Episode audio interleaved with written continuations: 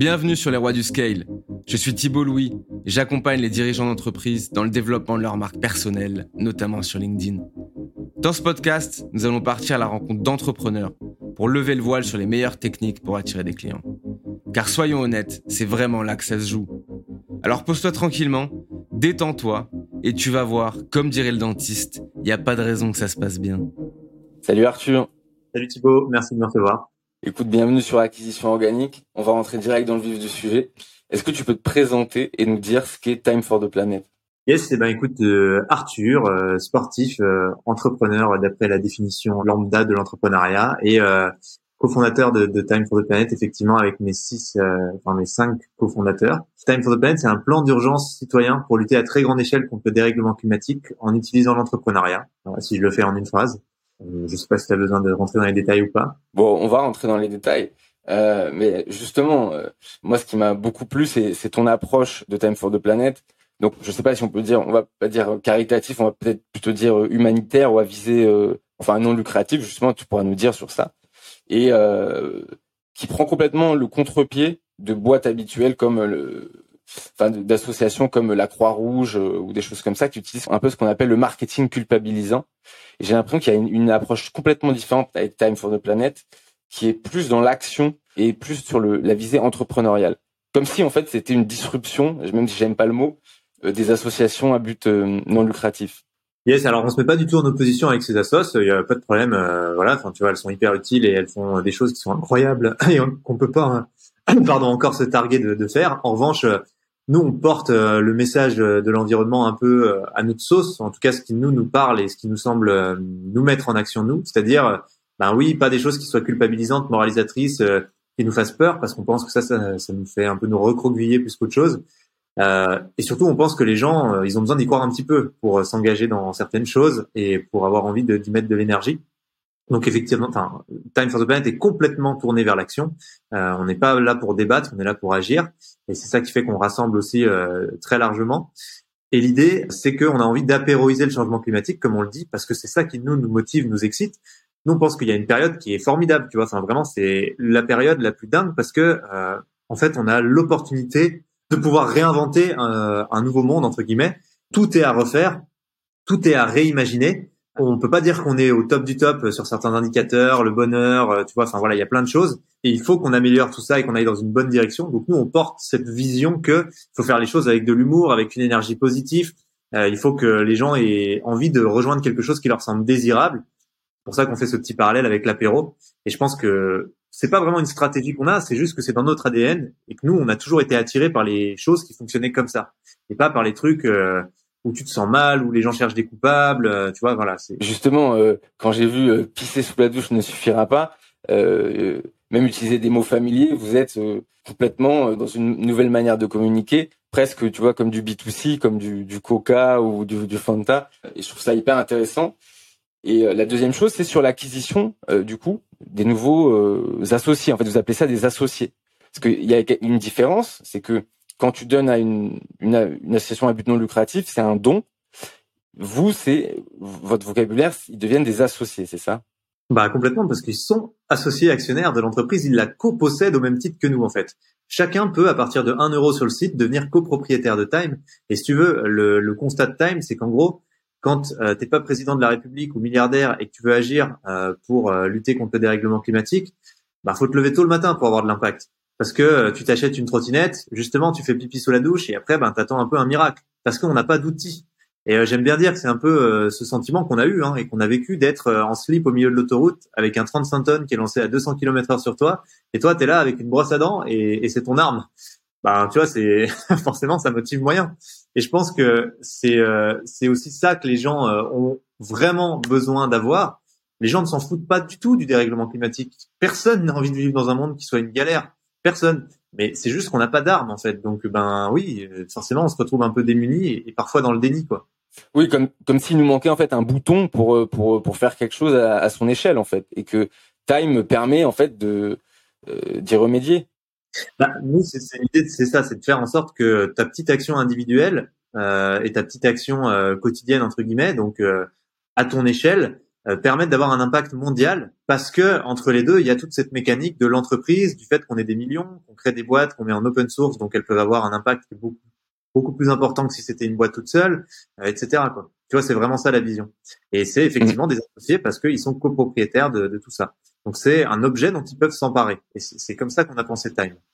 C'est un discours très, euh, enfin dans, dans, votre vocabulaire, c'est presque financier en fait. Ils achètent des actions mais du coup, euh, est-ce qu'il euh, y a une possibilité de faire des bénéfices sur ces actions? Pas du tout. Ils achètent des actions, donc vraiment, on peut le dire, euh, n'ayons pas peur des mots, ils achètent des actions. Et par contre, c'est des actions qui sont non lucratives, ce qui est un peu bizarre. En fait, on est une entreprise commerciale à but non lucratif. Donc on crée des boîtes rentables qui génèrent de l'argent, mais cet argent, il est 100% réinvesti pour recréer de nouvelles entreprises. Il y a zéro distribution de dividendes. On a validé ça dans les statuts, on l'a verrouillé. D'ailleurs, pour la petite anecdote, on n'a euh, pas le droit en France de faire ça, parce que normalement, c'est un truc qui se vote en assemblée générale, la distribution de dividendes. Par contre, tu as le droit de conditionner la distribution de dividendes, et nous, on a conditionné la distribution de dividendes à la température de la planète. Donc, en gros, tant que la température de la planète redescend pas à celle qu'elle était avant 1850, on peut pas distribuer de dividendes. Et ça, c'est reçu légalement, par contre. Donc, tu vois, on est obligé de faire quelques petits piratages, et tout ça pour te dire que, oui, les gens, euh, vraiment, ont leurs actions, ils les reçoivent. En revanche, ils sont pas là pour faire du profit et du euh, TRI, qui est l'indicateur classique, tu sais, le, retour sur investissement, le taux de rendement interne. Nous, ils sont là pour faire du TRP, du taux de retour pour la planète. Donc, en gros, ils obtiennent des quantités de tonnes de gaz à effet de serre non émises ou captées grâce à leur argent tous les ans. C'est ça le, deal. C'est ça qu'ils viennent chercher. D'accord. Et est-ce que, est-ce qu'ils ont une sorte de, comment dire, de bénéfices, euh, on va dire en nature, par exemple? Est-ce que euh, en étant à Time, euh, tu as des choses à gagner autres que les bénéfices liés à l'argent, enfin les dividendes bah, J'allais te dire, euh, ils peuvent coucher avec les cofondateurs, mais même pas, parce que maintenant on est tous en couple, donc euh, c'est compliqué, tu vois, c'est, pas un super bénéfice en nature, malheureusement. Euh, et après, en fait, ce qu'on voit que les gens viennent chercher, c'est de faire partie d'une grande aventure commune et collective. Euh, ils peuvent aussi s'impliquer plus loin que l'aspect financier, s'ils le souhaitent, ils sont pas du tout obligés. Et en fait, plein de gens nous ont proposé ça. Donc du coup, on a structuré un truc horizontalement qui s'appelle la galaxie de l'action, dans lequel il y a plein plein de gens euh, qui essayent de mener des petites actions qu'on appelle des comètes pour faire grandir Time for the Planet. Que ça soit traduire le site dans toutes les langues du monde, que ça soit euh, passer des coups de fil aux nouveaux associés juste pour leur dire bienvenue, ça me fait plaisir que tu sois là, euh, que ça soit pour relire tous nos documents pour éviter qu'il y ait des fautes d'orthographe. En fait, tout le monde peut y trouver sa place. Et je pense que les gens viennent chercher aussi cette aventure un peu collective. Il y a plein de mecs qui sont devenus potes dans Time for the Planet. Et en fait, nous, c'est exactement ça qu'on trouve intéressant, tu vois. Quand tu montes un truc comme ça, c'est cette dimension, euh, c'est désirable et tu as envie d'y aller il y a des gens qui connaissent pas très bien, ils ont pas tout compris de ce que fait Time for the Planet dans les détails, mais ils se sont dit, bah, ça a l'air très cool ce truc, euh, ça va dans le bon sens, donc ça me plaît. Et je pense que c'est comme ça qu'on arrivera à faire quelque chose de grand. Ouais.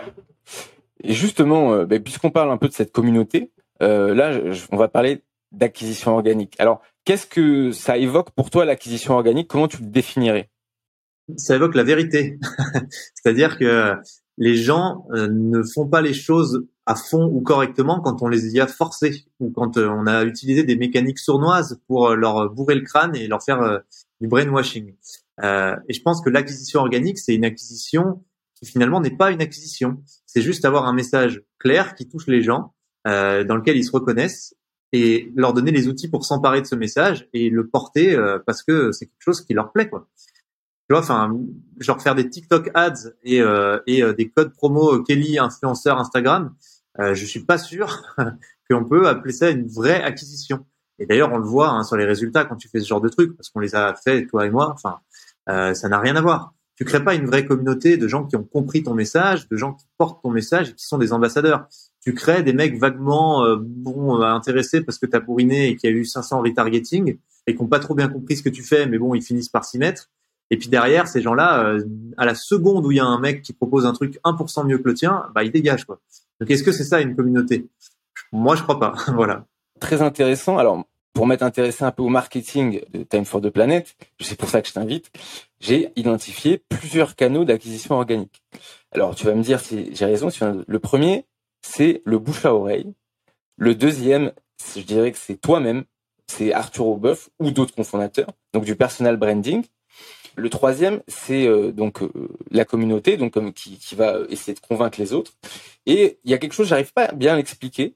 Et euh, je sais qu'il y a un mème que, j'ai vu passer qui est très drôle. C'est les gens sur LinkedIn qui changent leur titre en associé for Time for the Planet. Et j'ai regardé et je crois qu'il y a au moins 15 000 personnes maintenant, non? Alors, je sais pas s'il y en a 15 000, faudrait que je regarde, mais ouais, ça c'est un petit hack un peu de gros hacking, mais en fait, si tu veux, avec Time, on est parti d'un truc très simple. C'est qu'on s'est dit, on va créer une vraie communauté euh, qui comprend vraiment ce qu'on fait et ça prendra le temps que ça prend. Et comme dit Paul Graham, tu sais, le mec de Y Combinator, vaut mieux avoir 100 mecs qui t'aiment vraiment que 1 million qui t'apprécient vaguement. Ça, c'est la philosophie qu'on a et qu'on porte. Mais ces 100 mecs-là, ils nous ont très vite dit, ben les gars, euh, nous, on a super bien compris, j'en parle partout à tous mes potes euh, autour, mais est-ce que vous pouvez euh, nous donner des moyens d'en parler encore plus? Et donc évidemment, on s'est dit, ben les réseaux sociaux, c'est intéressant. Qu'est-ce qu'on peut faire?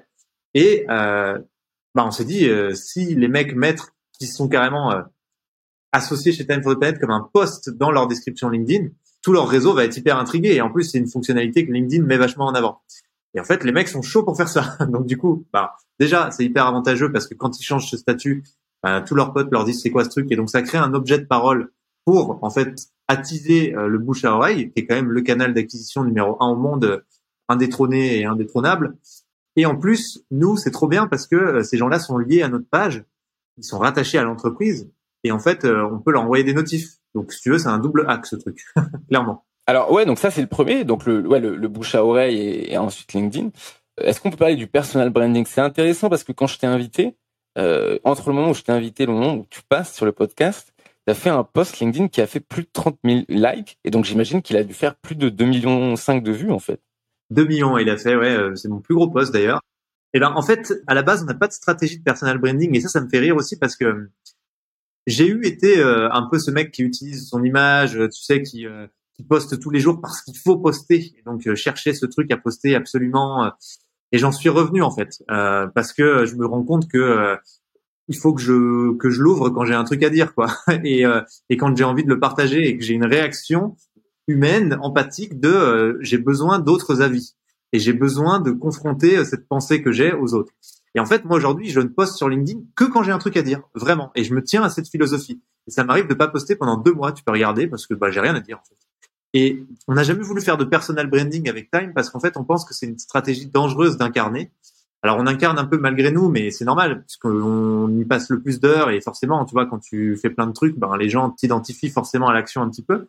Mais en fait, nous, la stratégie, c'est que Time for the Planet, ce soit un mouvement mondial basé sur l'action et qu'on cherche pas à dire euh, c'est le mouvement fait par lui ou lui, tu vois. Je pense que ce qui fait que ça cartonnera tout, c'est que les gens se disent juste non, mais c'est un truc dont auquel je peux prendre part peu importe euh, si c'est euh, machin ou truc qu'il a fait, je vois ce que ça me permet de faire à moi. Et en fait, il y a des millions de gens qui sont dans ce truc-là. Et, et c'est ça la, stratégie en fait. Donc si on incarnait tout et qu'on construisait le truc autour de notre image, ça serait hyper dangereux parce que en fait, je pense qu'il faut mettre nos égaux au service du projet et surtout pas prendre le risque de mettre le projet au service de nos égaux. Et typiquement, le post que j'ai fait là, qui fait euh, 2 millions de vues, bah, je parle pas de time en fait. Je parle de l'entrepreneuriat féminin parce que j'ai été touché euh, par euh, des commentaires que des gens ont mis euh, sous une vidéo de ma meuf qui se lance.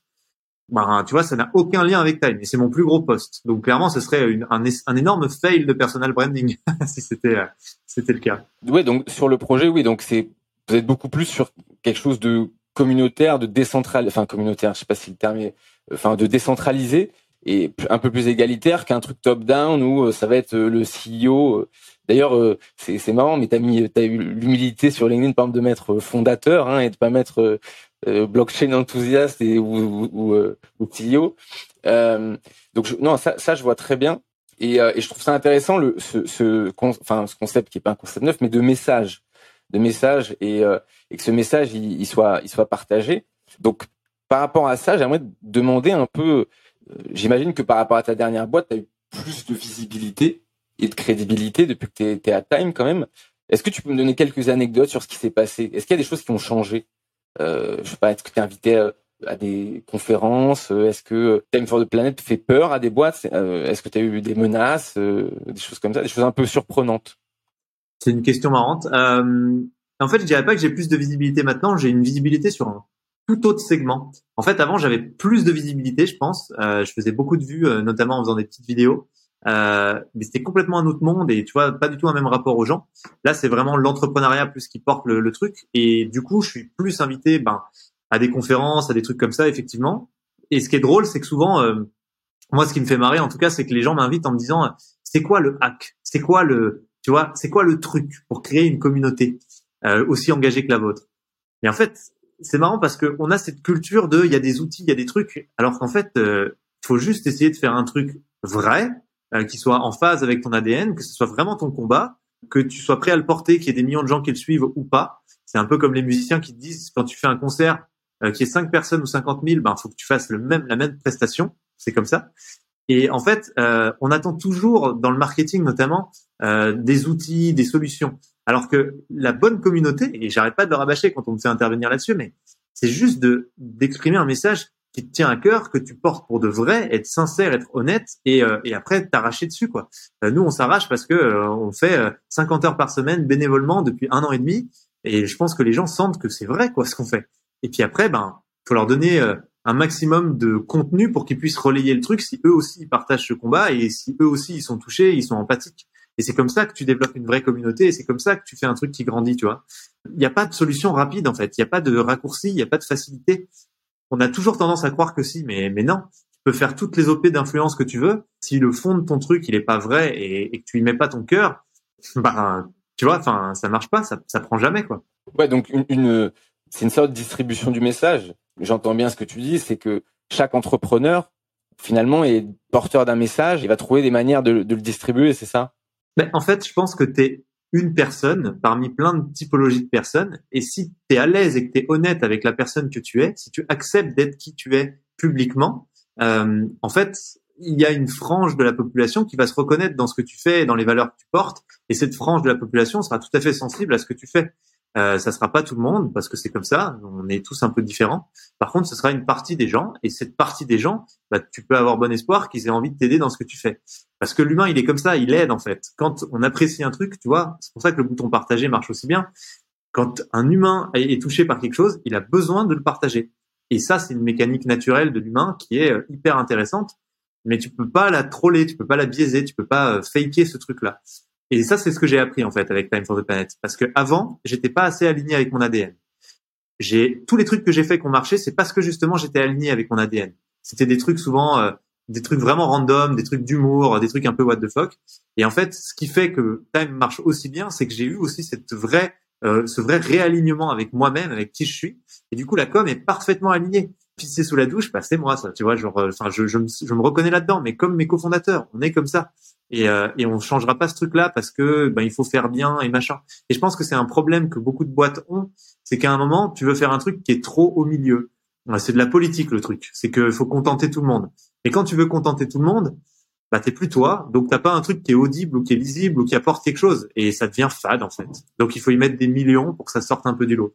Et je pense que c'est ça hein, le seul le seul truc à en retenir. Et justement sur ce que tu dis, en fait, moi je suis d'accord avec toi. J'ai l'impression que en fait, c'est quelque chose qui, qui, doit être une évidence. Mais pourtant, si tu regardes, enfin, si on regarde autour de nous, les boîtes, les gens, etc. En fait, ton discours, euh, même si les gens peuvent le partager, dans les faits, il est minoritaire. Et en fait, ça m'intéresse quand tu me dis que t'étais pas comme ça avant et que tu vois que t'es l'honnêteté de dire que bah t'as pris, euh, on va dire, de, je sais pas, un peu de grade. Là, je sens qu'en fait les, les chevaux sont lâchés. Mais il y a beaucoup de gens euh, qui sont en retenue parce que soit ils ont peur, soit ils ont le syndrome de l'imposteur. Et, euh, et, tu vois, c'est un principe un peu l'acquisition organique, enfin de la philosophie Naval Ravikant, Jack Butcher, et tout, se scaler soi-même. Euh, et pour ça, il faut être authentique à fond. Mais quel conseil tu donnerais aux gens qui sont, euh, je sais pas, dans une entreprise corpo en plein milieu, qui s'embêtent et qui te regardent en se disant, oh Arthur, euh, il a tellement de chance, tu vois. Par le concept de chance, j'aimerais tellement, être, euh, tu vois, être dans la même situation que lui ou le même mindset, tu vois. Bah écoute, ça c'est une bonne question parce que j'ai plein de potes qui me disent ça, ouais, mais t'as de la chance, mec, euh, ou euh, tu vois, même mon frère. mais parce que, alors déjà, j'adore ce concept de se scaler soi-même. Je connaissais pas du tout. Je trouve ça totalement fou et je pense que c'est un peu le but de la vie, tu vois. C'est quel est le sens de la vie Tu viens d'y répondre? C'est se scaler soi-même le plus possible. Mais en tout cas, euh, souvent on m'a dit ça, euh, t'as de la chance. Et en fait, j'ai compris un truc, c'est que la chance, c'est vraiment toi qui l'as choisi. Euh, souvent on me dit ouais, je sais pas quel choix faire, euh, je suis indécis. Et en fait, moi j'adore dire ce truc. Euh, le meilleur choix, c'est celui que tu choisis de faire. En fait, à partir du moment où tu as choisi une direction et que tu l'embrasses et que tu la prends dans tes bras et que c'est ta direction, bah, ce sera le meilleur choix. Et en fait, c'est ça qui crée la chance dans la vie, c'est de se dire, ben j'ai envie de faire un truc, ben je vais tout faire pour le faire je me fous complètement de l'échec ça c'est très dur hein, parce qu'on nous l'apprend pas en France. Et d'ailleurs, je crois que pour le coup, je vais faire un post sur les réseaux sociaux là-dessus parce que ça fait trois quatre jours que je, pense à ce truc, ça m'énerve. On est tout le temps à ne pas prendre de risques, à ne rien faire parce qu'on a peur d'échouer. Et en fait, moi, je crois que Time, le, truc qu'on partage le plus avec les gars, et c'est aussi ce qui fait que ça réussit, c'est qu'on n'a jamais peur de se dire, si on doit mourir sur une action qu'on fait parce que parce qu'elle a été trop ambitieuse ou que ça n'a pas fonctionné pour telle ou telle raison, eh ben on mourra. Pas pas nous physiquement, mais je veux dire Time for the Planet. Et on est prêt à mourir en fait. Et tant qu'on a ça, ben je pense qu'on y arrivera. Et tu vois, nous, par exemple, pour aller sur un autre marché comme les États-Unis, et après je reviens à ta question, mais on sait que c'est radicalement un autre, une autre logique de pensée. Et donc du coup, on se dit, eh ben, on va faire porter Time par des mecs qui auront peut-être une autre logique de pensée que la nôtre, mais qui seront les parfaits euh, mecs pour lancer Time aux États-Unis. Donc ça sera notre équivalent aux États-Unis, et on les cherche en ce moment. Et en fait, c'est pas grave si on n'est pas tout à fait d'accord avec eux. C'est pas grave s'ils ont une philosophie un peu différente avec la nôtre. Si c'est eux qui sont les plus adaptés au minding que les Américains ont euh, par rapport au dérèglement climatique, parce qu'on n'est pas tous avancés de la même manière, on n'a pas tous la perception du truc, on vit tous dans des bulles et c'est hyper important. Donc je reviens à la chance parce que c'était important pour moi de faire cette petite euh, digression. Je pense que le conseil que je donnerais à ces gens, c'est juste arrêter de vous de vous infliger à vous-même ce que vous avez peur que les autres vous infligent. Parce qu'en fait, c'est ce qu'ils sont en train de faire. La pire personne, le truc qui nous arrête, qui nous bloque le plus pour avancer, c'est nous. Sûr et certain. Il n'y a rien d'autre en fait qui nous bloque et qui nous avance une fois qu'on s'est rendu compte que euh, en fait euh, on y était allé et bon bah y a, personne nous arrête. Et après, la vie c'est de laisser erreur à haute fréquence. Vous allez vous viander sévère tout le temps. Moi, j'arrête pas d'échouer sur plein de trucs et je suis naze. Et des fois, je me dis, putain, le mec, t'es sacrément naze. Hein. Franchement, t'es une bonne grosse merde. Et en fait, le fait de me dire que j'ai échoué, moi, j'ai toujours un truc dans ma tête qui me dit, bon, si tu as échoué là, il va bien avoir un truc où tu vas réussir bientôt, donc euh, c'est plutôt cool, c'est qu'il va se passer un truc. Et j'arrive à me rappeler de ça maintenant à chaque fois. Avant, je l'avais pas, mais à chaque fois que j'ai un moment difficile où je, je, me suis viandé, et clairement, il y en a tous les jours. Et eh ben, je me dis, bon, cool, je me suis viandé sévère cette fois, donc ça veut dire que le prochain truc va être stylé, vraiment. Et cette espèce de loi que certains appellent le karma, moi, je la vérifie à chaque fois. Si je reste pas sur mes sur mes échecs et que je, je me dis c'est cool, il va se passer un truc forcément positif maintenant que j'ai je suis allé tout en bas, et ben à chaque fois c'est ce qui se passe. Donc vraiment le conseil que je donnerais c'est juste faites des trucs, bougez, vous aurez rien si vous vous mettez pas en action. Il n'y a aucune force dans le système qui vous a, qui va vous apporter des réponses et qui vous emmener naturellement vers la réussite si ce n'est vous. Et tout ne tient qu'à vous tout le temps. Et vous êtes la seule réponse à toutes vos questions. Mais en fait, ça fait vachement de bien de se dire ça. Parce que ça déparalyse sur plein de trucs. Et c'est ce fameux syndrome de l'imposteur qu'il faut déconstruire. À un moment, mais tu seras toujours un imposteur si tu prends pas le temps de te former et d'atteindre le niveau du mec qui sait entre guillemets. Et de toute façon, tu sais jamais. T'es jamais au niveau suffisant. Tous les mecs qui sont les plus grands sages du monde, c'est l'effet Dennis Kruger.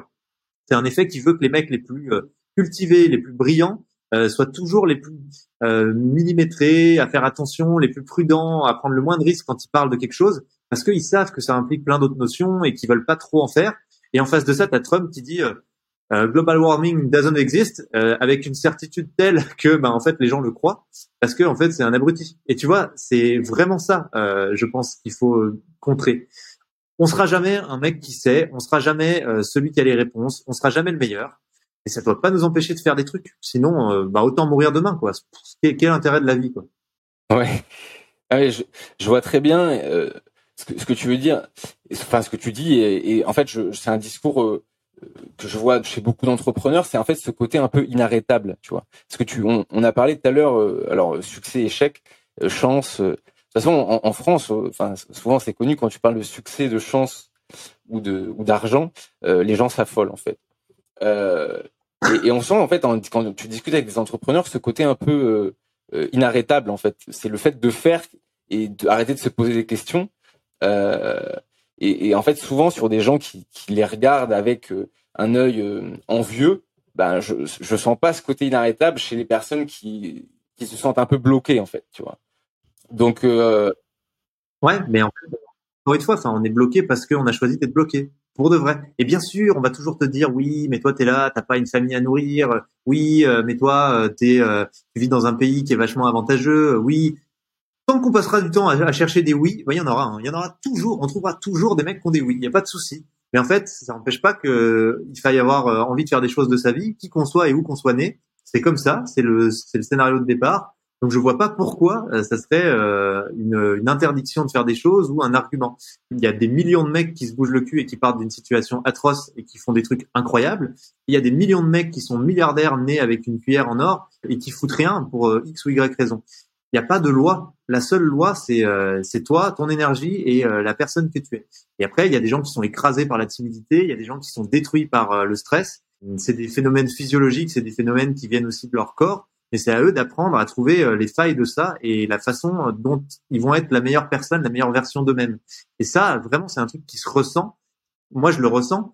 Euh, on est tous différents. Tu sais que tu es différent des autres. Tu le sens au fond de toi. Voilà, tu es différent. Tu, tu le sais. Ça, c'est un constat de base. Je pense qu'il n'y a pas un mec au monde qui se sent pas différent. Et ben cette différence, faut la comprendre, faut y passer un peu de temps, et après, faut se dire, ben ok, qu'est-ce qu'elle va me servir à faire et comment je vais l'utiliser? Et c'est tout. Tu vois, moi, quand j'étais petit, on me disait toujours que j'étais trop bavard. et eh ben, écoute, euh, du coup, j'ai envie de parler de, de, des choses, et finalement, c'est ce qui me permet aujourd'hui de d'exprimer mon point de vue et peut-être d'avancer un peu dans la vie comme je le souhaite. Chacun trouve sa place, en fait. C'est ça qui est stylé. Ouais. Qu'il y a la place pour tout le monde. Ben ouais, il y a la place pour tout le monde, et surtout, moi, ce que je dis toujours à mon petit frère, parce que mon petit frère, il est comme ça. Il, aime bien trouver des excuses, dire que de toute façon euh, les choses sont dures, euh, que c'est pas aussi facile que je le crois, que je suis que je suis naïf. Enfin voilà. Mais en fait, juste lève-toi et prends les choses parce qu'elles t'attendent, elles sont là. C'est toi qui es assis sur la chaise, qui les regarde et qui dit ouais, mais lève-toi et prends les choses. Et il va peut-être te boiter une fois ou deux, mais est-ce qu'un enfant qui essaye d'apprendre à marcher et qui tombe, il dit ouais, ah peut-être qu'en fait euh, marcher c'est pas fait pour moi, non, ouais, non, je le sens mal. Pas du tout. Enfin, tu vois, à un moment, les choses sont devant nous, il faut les prendre, c'est à nous de choisir. moi, je suis inspiré par plein plein de gens qui n'avaient aucune raison, aucune chance d'atteindre des choses et qui les ont pris ben, je crois que c'est juste comme ça que ça se passe, en fait. Et justement, euh, bah, j'avais prévu de te poser cette question, mais vu que tu en parles, je te, la pose maintenant. Qui sont des gens qui t'ont inspiré, aidé? Ça peut être des livres, euh, des créateurs de contenu, des acteurs, actrices. Euh... Ouais, alors moi j'ai toujours eu cette philosophie depuis que je suis très jeune et je m'en rappelle, c'est un truc que je me suis toujours dit. Quand j'étais plus jeune, je voulais toujours être avec des gens plus âgés que moi parce qu'en fait, je me suis toujours dit, euh, il faut que tu ailles dans des endroits où c'est inconfortable pour que ça te tire vers le haut pour que euh, tu vois t'apprennes, pour que tu évolues. Et je pense que j'ai toujours eu cette envie, cette conception de la vie où je me suis dit la réussite dans la vie, c'est d'être entouré de gens enrichissants qui nous qui nous inspirent quoi. Et en fait, à chaque fois, je pense que depuis que j'ai 13 ans, je suis avec des gens qui ont plutôt 4 5 ans de plus que moi et ça me permet de me confronter à d'autres idées, d'autres choses. Et tu vois, mes cofondateurs aujourd'hui, ils ont 10 ans de plus que moi en moyenne, peut pas 10 en moyenne, ils en ont 8 de plus que moi. Et ces gens-là m'inspirent énormément parce qu'ils ont ils ont plus de background entrepreneurial, ils connaissent plus de choses, ils ont des enfants, ils, ont une autre conception de la vie. Et moi, ça me permet euh, de prendre de l'avance entre guillemets et de comprendre des trucs en permanence. Et si tu veux, j'ai toujours cherché ça. Quand ça allait pas dans les boîtes que j'ai montées, c'est parce que je me disais en fait, je suis plus avec des lions dans une cage. Je me sens, euh, euh, tu vois, il y a plus cette traction du fait que les gens sont meilleurs que moi. Et ça a toujours été mon, travail d'aller trouver des gens meilleurs que moi et d'essayer de devenir ami avec eux parce qu'ils m'inspiraient.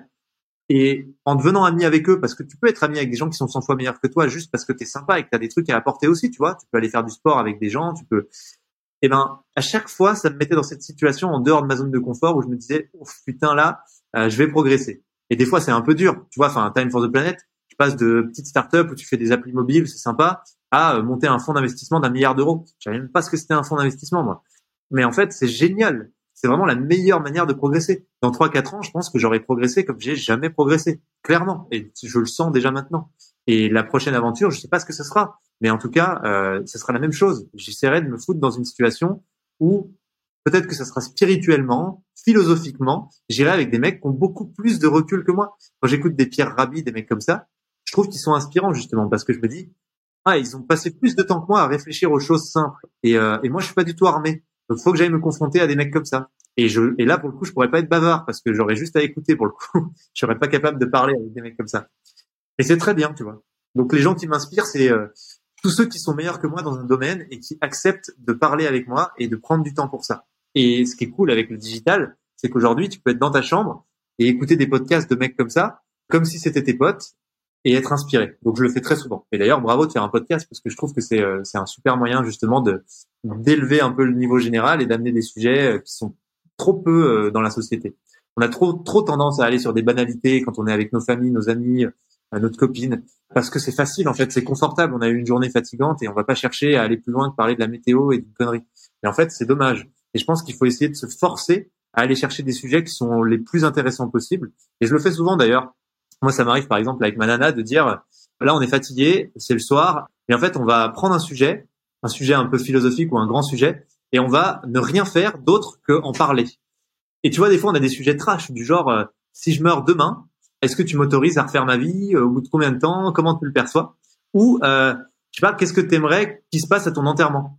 Et en fait, c'est vachement cool de partir sur des sujets comme ça. C'est totalement random, mais c'est hyper intéressant. Et j'essaie, j'essaie de pas perdre ce truc. Bon, je me, tu vois, je, pars un peu en couille. Je t'avais dit que j'étais bavard, mais voilà. Ah non, mais on est là pour échanger et je pense que parce que les, peut-être qu'il y a certaines personnes qui, qui, qui nous écoutent, qui, qui te voient euh, peut-être sur LinkedIn ou sur Instagram et euh, c'est intéressant de d'en savoir un peu plus sur toi et, et ton message. Je pense que c'est lié en fait, parce que justement l'acquisition organique c'est du mar un peu du marketing, mais je pense que c'est un peu une philosophie aussi.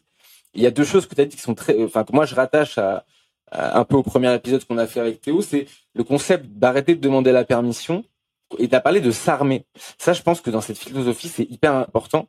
Je, reviens sur un truc que tu as dit au tout début, c'est euh, on est en slip euh, sur la route face à un camion. Et euh, c'est sûr qu'on peut rien faire comme des par rapport à des grands médias ou à des énormes boîtes, mais on peut essayer au moins de s'armer. Sur ça, j'aime bien, par exemple, Shopify, leur leur tagline, c'est armer les rebelles, tu vois. Et en fait, je pense que ça résume pas mal. Ça résume pas mal un peu ce que tu dis sur arrêter de demander la permission, etc. Et sur, et sur ce que tu dis sur les médias, tu vois, j'ai vu hier que par exemple Mounir Majoubi et le et Cédrico, tu sais les les représentants de la French Tech euh, au gouvernement, etc. Bah ils lancent leur podcast. Ils créent, commencent à créer du contenu comme ça, un peu euh, à sortir, tu vois, des canaux traditionnels.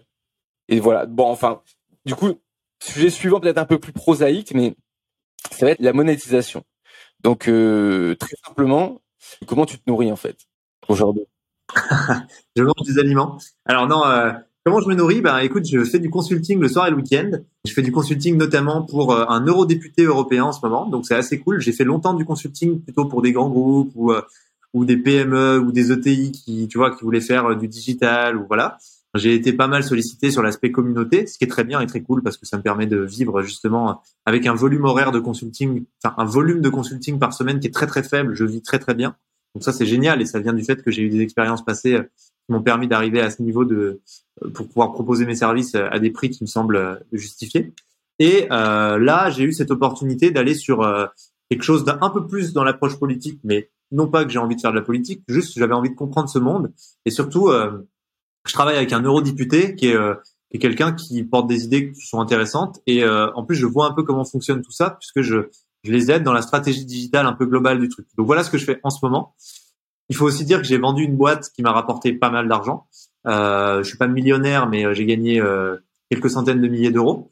Et ça, ça m'a permis aussi de placer de l'argent, euh, en tout cas d'acheter un bien immobilier. Enfin voilà. Donc j'ai pas une, épée de Damoclès permanente. Et, et, on a, on partage un peu tous ça, les gars de Time for the Planet. On a tous une source de revenus. Et ça, c'est super important parce qu'en fait, si on n'avait pas eu ça, je pense que Time n'existerait pas ce qui fait que Time a pu décoller et exister, c'est le fait qu'il y ait six connards qui se soient mis à 50 heures par semaine bénévolement euh, pendant un an et demi. Et principalement ça, en fait. Parce que si on avait dû se rémunérer avec Time, on aurait tellement amputé la levée de fonds que ça n'aurait eu aucun sens. Et ça pourrait pas avoir fait décoller Time. Donc c'était une condition sine qua non.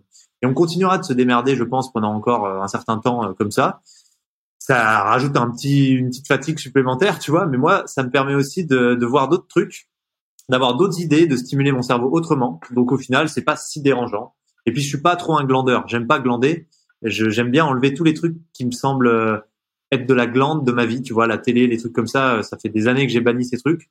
Donc en fait, quand j'ai du temps, soit je me pose dans la nature ou je passe du temps à faire du sport, mais c'est quelque chose que tu fais quelques heures par jour maximum et ensuite tu as ton quota. Soit du coup, j'ai envie de faire d'autres projets. Donc du coup, autant les foutre en consulting pour pouvoir me rémunérer et avancer sur euh, sur. Justement, bah, sur le concept de s'armer, parce que je pense que le fait d'être crédible et pouvoir se vendre euh, et, et, avoir le luxe entre guillemets de pouvoir faire ce qu'on a envie de faire à un bon prix, ça revient au concept de, de t'armer en fait. Et justement, euh, qu'est-ce que tu fais pour ces gens-là concrètement? Qu'est-ce qu'ils te demandent?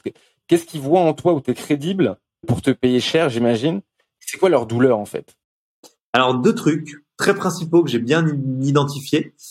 Le premier, c'est que euh, ils ne connaissent pas les outils digitaux. Ils n'ont pas assez de maîtrise des outils digitaux. Ils se rendent pas compte de ce qu'on peut faire avec les outils digitaux. Et il y a principalement un truc qu'on peut faire avec les outils digitaux qui leur plaît, c'est euh, arrêter les études de marché et s'assurer que quand on va lancer une nouvelle offre, un produit ou un service, eh ben en fait, on peut avoir des clients. En tout cas, on peut vérifier le fait qu'on va avoir des clients avant même de commencer à y mettre du pognon, avant même de trouver un logo, un nom. Et en fait, ça, c'est une des choses que j'ai beaucoup fait. Je le fais moi en ce moment, mais je l'ai beaucoup fait. Je vendais avant de faire. C'était ce que je proposais aux clients.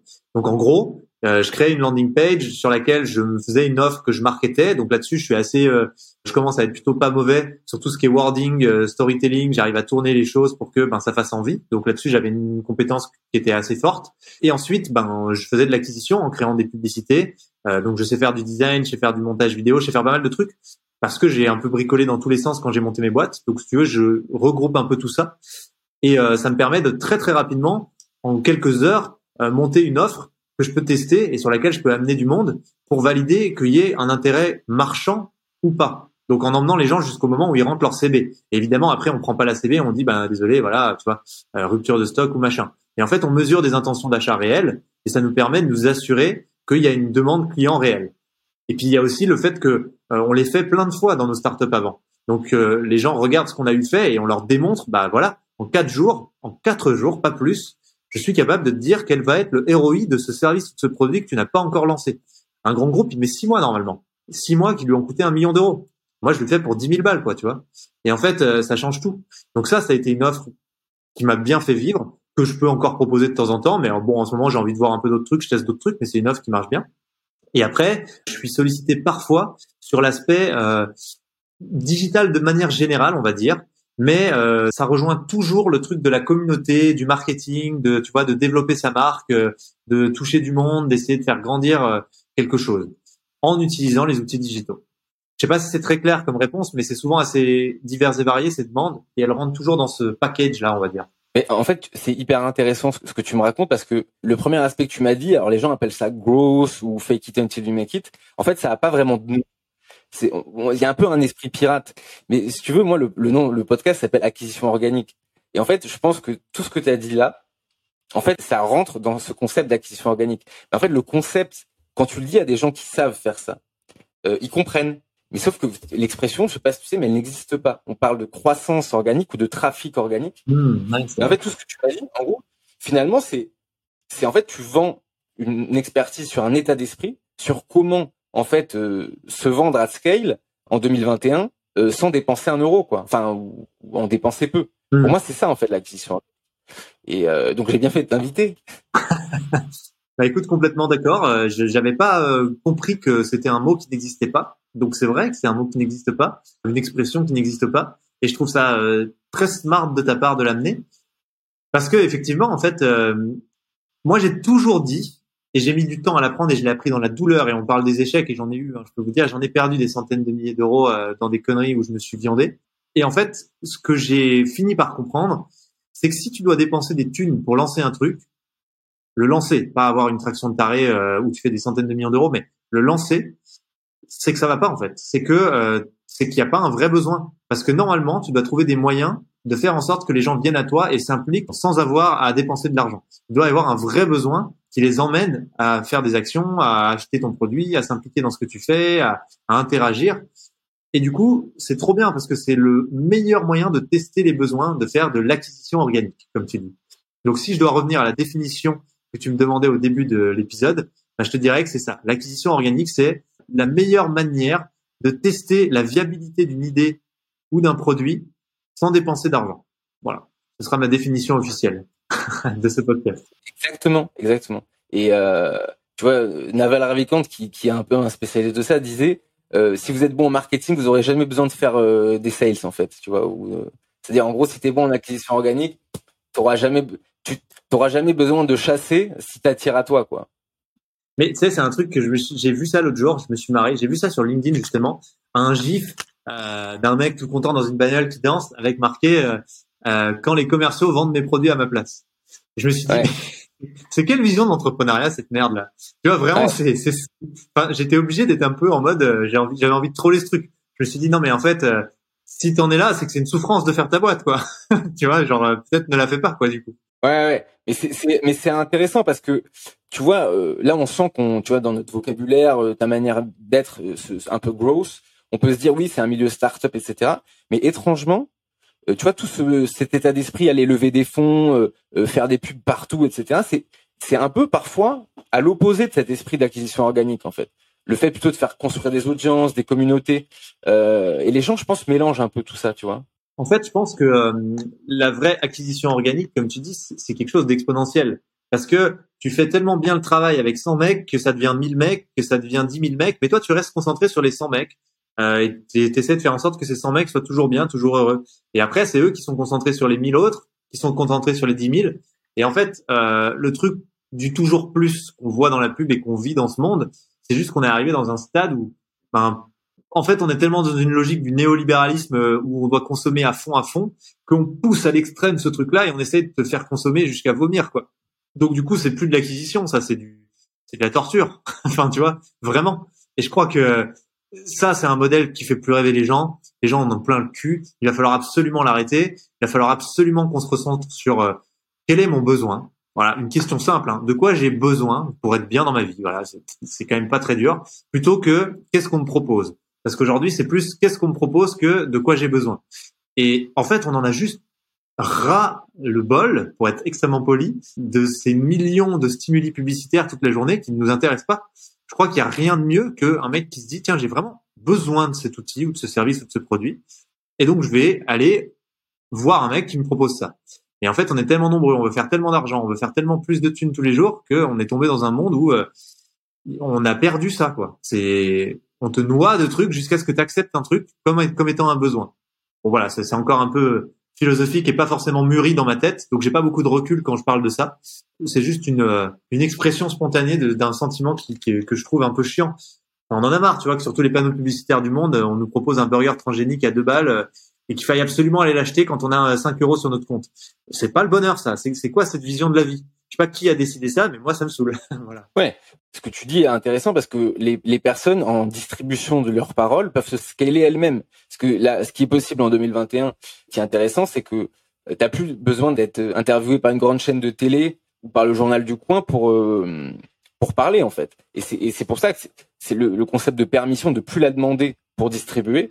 Là, tu me dis par exemple ton dernier message, tu l'as distribué à 2 millions de personnes quand même. Donc euh, tu vois, si une boîte avait acheté l'emplacement publicitaire, combien ça leur aurait coûté? Donc c'est aussi le, côté les personnes deviennent des médias. c'est le côté on a des armes finalement. C'est ce que tu disais, mais ceux qui ont accès à tout ça, parce que c'est pas encore tout le monde, hein, mais euh, on a vraiment des armes. Et ça, c'est fantastique. C'est vrai que moi, j'ai, on diabolise toujours tout. Euh, les réseaux sociaux, on dit que c'est le diable maintenant, mais oui, il y a des côtés nazes, mais il faut arrêter. À un moment, si ça marche autant, c'est parce qu'il y a aussi des côtés cool.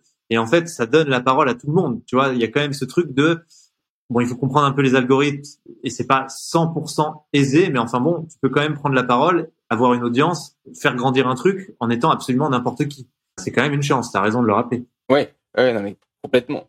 C'est assez intéressant ce que tu dis sur les réseaux sociaux parce que tout à l'heure tu disais, euh, euh, tu parlais de la notion de risque. Alors encore un concept intéressant, mais euh, tu vois, les, parce que les créateurs de contenu, ils prennent des risques tous les jours en fait. Enfin moi souvent je dis le plus gros risque que tu prends, c'est de trouver des clients. Mais en général, tu, tu, je sais pas, est-ce que par exemple dans ton dernier post, tu eu des, gens qui t'ont défoncé en commentaire ou autre sur l'entrepreneuriat féminin? Ben non, honnêtement, euh, vraiment en toute honnêteté. Alors j'ai pas tout lu parce que au début je voulais répondre à tout et là j'ai abandonné. Mais par contre, euh, je crois pas que des gens m'aient défoncé. Hein. C'est vrai que c'est étonnant. Et en même temps, c'est pas cool parce que je pense que c'est important qu'il y ait la liberté de, du dialogue et, peut-être qu'il y a eu une telle vague de gens qui ont soutenu cette vision-là que ceux qui avaient un avis un peu opposé ne se sont pas risqués à, à venir le, le confronter moi, je, tu vois, enfin, je, je, pense que ça aurait été bien aussi, ça aurait nourri le débat. Mais en tout cas, euh, j'en ai pas vu. Voilà, pour être tout à fait honnête, j'en ai pas vu. J'en ai pas vu. Après, bon, c'est pas pour te serrer les pompes, mais une personne euh, dont le projet c'est de sauver le monde euh, et, et, et le climat, c'est un peu, c'est plus difficile d'attirer des haters que si tu vends des cigarettes, quoi. Mais tu peux toujours, hein, tu peux toujours. mais oui, oui, c'est vrai. Bah, Greenpeace, ils ont beaucoup, enfin, eux, ils sont, comme tu dis, ils s'arment, enfin, mais eux, ils, sont, ils font des actions très différentes de ce que vous faites, et donc eux, ils ont beaucoup de détracteurs aussi. Euh. alors que bon, ils ont un message à la base. Ouais, ouais, ouais, ouais. Ils sont très clivants, ils sont très extrêmes, mais bon, après, t'as toujours des détracteurs dans tout, et puis tu sais, nous, on est petits, hein. On est des petits poussins, tout mignons, hein. Quand on va être gros, euh, je te dis pas qu'on va pas se faire un peu défoncer de temps en temps, quoi. Ce qui serait normal, quoi. Ouais justement, euh, alors encore une question prosaïque sur le, les questions de consulting. Euh, c'est marrant de te poser des questions aussi, aussi, euh, comment dire, terre à terre, quand le parfois le, le débat ce que tu dis intéressant, mais je pense c'est important. C'est euh, ça coûte combien aujourd'hui si quelqu'un veut louer Arthur une journée euh, pour sa boîte, par exemple, en consulting? Bah, ça dépend de ce qu'il fait en fait. Telle est la réponse. Euh, tu vois, là par exemple, après ce podcast, dans quelques minutes, euh, je fais euh, une heure avec un mec gratos parce que je trouve que c'est stylé ce qu'il fait. Tu vois, il, fait un truc qui, que je trouve inspirant. Donc j'ai envie de l'aider et ça me fait très plaisir. Je le fais pas très souvent parce que j'ai peu de temps et qu'il y a que 24 heures dans la journée, mais ça m'arrive. Et puis après, quand t'as dernièrement, il y a L'Oréal qui m'a proposé une mission. Bah, j'ai facturé 1000 euros l'heure. Voilà, c'est la première fois que j'ai facturé aussi cher. Mais en fait, c'était une mission que je trouvais intéressante. Sinon, j'y vais carrément pas. Hein, je refuse assez souvent. Mais euh, j'avais vraiment pas le temps. On était en rush atomique avec Time for the Planet. Ils ont insisté de ouf. J'ai dit bah écoutez les gars, c'est 1000 euros l'heure ou j'y vais pas. Ils ont dit bah nous ça les vaut donc on y va. Bah, le deal était faire. J'ai pris 1000 euros l'heure, mais je me suis donné à fond pour leur apporter le plus de valeur possible. Je crois que ça les a bien aidés. Et puis ben tu vois, on avance. Mais donc en gros, euh, difficile de répondre à ta question. Quand c'est des amis, ça peut m'arriver de, de, tu vois, des amis qui tiennent absolument à me payer, je peux leur faire euh, euh, 200 balles la journée parce que putain j'ampute quand même du temps que je vais devoir redistribuer sur le week-end pour pouvoir continuer de faire tout ce que j'ai à faire pour Time. Euh, quand c'est des mecs qui m'inspirent, qui ont pas trop d'argent, que, que je trouve cool et qui font un projet stylé, je le fais gratos. Quand c'est une boîte qui a vraiment de l'argent, qui insiste à mort et que je trouve le projet intéressant, ça peut m'arriver de faire euh, voilà, de demander beaucoup d'argent. Et puis, et puis voilà, hein, grosso modo. Ouais. Et justement, c'est très intéressant parce que ce message de de faire payer cher sur des choses euh, dont le cœur est pas forcément là pour trouver le temps de vraiment aider et de, de faire de faire ce qui te plaît, je pense que c'est une philosophie importante. Et le fait que quelqu'un qui est 27 ans, tu vois, puisse facturer 1000 euros l'heure sans avoir fait euh, euh, Harvard et Polytechnique, tu vois, ou des, des, des... C'est une fac de sport, mais alors là, c'est la, dis-toi que c'est quand même un peu le, c'est un peu du foutage de gueule cette histoire. Hein. bah, non, mais c'est bien 2021. Et, euh, et justement, bah, je sais que tu, tu vas devoir filer, euh, mais est-ce que si tu devais, si tu pouvais donner une ressource ou plusieurs ressources euh, qui t'ont aidé ou, que, que, tu consultes régulièrement pour t'enrichir intellectuellement? Aux auditeurs, qu'est-ce que ce serait? Alors il y en a plein, plein, plein. C'est vrai que moi j'ai des rituels un peu pour euh, pour progresser sur plein de trucs. Tu vois, par exemple, j'ai dû apprendre l'anglais en trois mois quand j'ai pour une des expériences que j'ai vécues avec un réseau social. Donc j'adore TED. Tu sais les conférences. C'est un truc que je regarde tous les matins systématiquement parce que même encore aujourd'hui, il faut que je faut que je continue de practice my English si je, si je veux pouvoir développer aussi Time plus vite. Et du coup, j'aime bien parce que à la fois il y a des messages super inspirants de gens assez incroyables. C'est toujours des mecs incroyables honnêtement. Et à la fois, ça me fait bosser mon anglais. Je regarde beaucoup beaucoup de reportages Arte, bien que il n'y a pas un. Moi, je suis très impatient. J'ai besoin d'un flux d'informations hyper dense. Tu vois, c'est ça me plaît quand j'apprends des trucs. J'écoute des podcasts comme chose chose à savoir que je trouve hyper stylé. Euh, tu vois, ça me fait un petit shot de culture euh, rapide quand j'ai quand j'ai trois minutes et euh, je trouve que c'est assez pertinent assez souvent. Qu'est-ce que je regarde d'autre? J'adore certains livres, mais les livres, j'ai du mal parce que c'est long en fait. Et je préfère, euh, tu vois, je préfère les vidéos où en une heure j'ai ingéré autant de contenu qu'en cinq jours euh, à passer à lire un livre. Mais euh, j'ai adoré le livre Le Bug Humain que je trouve hyper stylé, qui est trop cool, qui explique comment fonctionne le cerveau humain et, et les contraintes. En fait, on a des contradictions très très fortes entre notre cerveau primaire qui s'appelle le striatum et notre cerveau, on va dire plus récent qui s'appelle le cortex je vous invite tous à lire parce que c'est dingue ces contradictions. On est tous schizophrènes en fait et ça, ça a des, des répercussions sur notre vie de tous les jours qui sont euh, qu'on comprend mieux en fait en ayant lu ça. Et puis j'aime bien m'intéresser à l'histoire de l'humanité, donc j'aime bien aussi des livres comme le livre Sapiens, tu vois, où tu comprends vraiment par quoi on est passé. Par exemple, dans le livre Sapiens, il t'explique qu'on a déjà eu face à un changement climatique qui a failli éteindre l'espèce humaine. C'est fascinant, tu vois, de regarder ça et de s'y intéresser. Alors, il n'était pas anthropique, donc c'est un peu différent. Mais enfin bon, euh, c'est fou de voir que c'est ce moment-là qui a déclenché la plus grosse croissance du cerveau humain parce qu'on a dû s'adapter face à des situations qu'on connaissait pas. Et en fait, c'est dans la difficulté que euh, on a révélé le génie humain, quoi, au bord de, de, de, la mort, quoi. Bon, on va lisez le livre Sapiens, vous allez voir. Mais il y a plein de trucs comme ça qui sont euh, qui, m'inspirent. Bon, voilà, j'en ai déjà donné quelques-uns, mais euh, mais souvent je me nourris de ce genre de choses. Ok. Écoute, merci beaucoup d'être venu sur sur, sur le, le, podcast. Je, je, donnerai toutes les, euh, toutes les ressources euh, en lien. Donc, je, je, vais te laisser filer juste avant. Euh, si les gens veulent te contacter, comment ils font? Alors, je les invite à contacter, enfin, à aller sur Time for the Planet. C'est vraiment, s'ils veulent comprendre plus ce qu'on fait, la mission de Time. Vraiment, on a fait des dossiers, des documents dans tous les sens pour que vous puissiez vraiment comprendre dans les détails la philosophie, la vision de Time for the Planet. Vous allez sur notre site dans tout savoir et là, il y a plein, plein de trucs. On a passé du temps à les écrire. Alors, n'hésitez pas à passer du temps à les lire. Et euh, s'ils veulent me contacter personnellement, ils peuvent le faire sur mon LinkedIn. Je réponds à tout le monde. mais des fois, je mets une semaine, quoi. Donc euh... voilà, il faut pas être trop pressé. Ok, merci beaucoup Arthur. Merci à toi et à très bientôt. Merci d'avoir écouté les rois du scale. Bon, tu vois, ça s'est pas si mal passé après tout. Si tu as apprécié l'épisode, n'hésite pas à t'abonner sur tes plateformes préférées et à mettre 5 étoiles sur Apple Podcast. À la prochaine!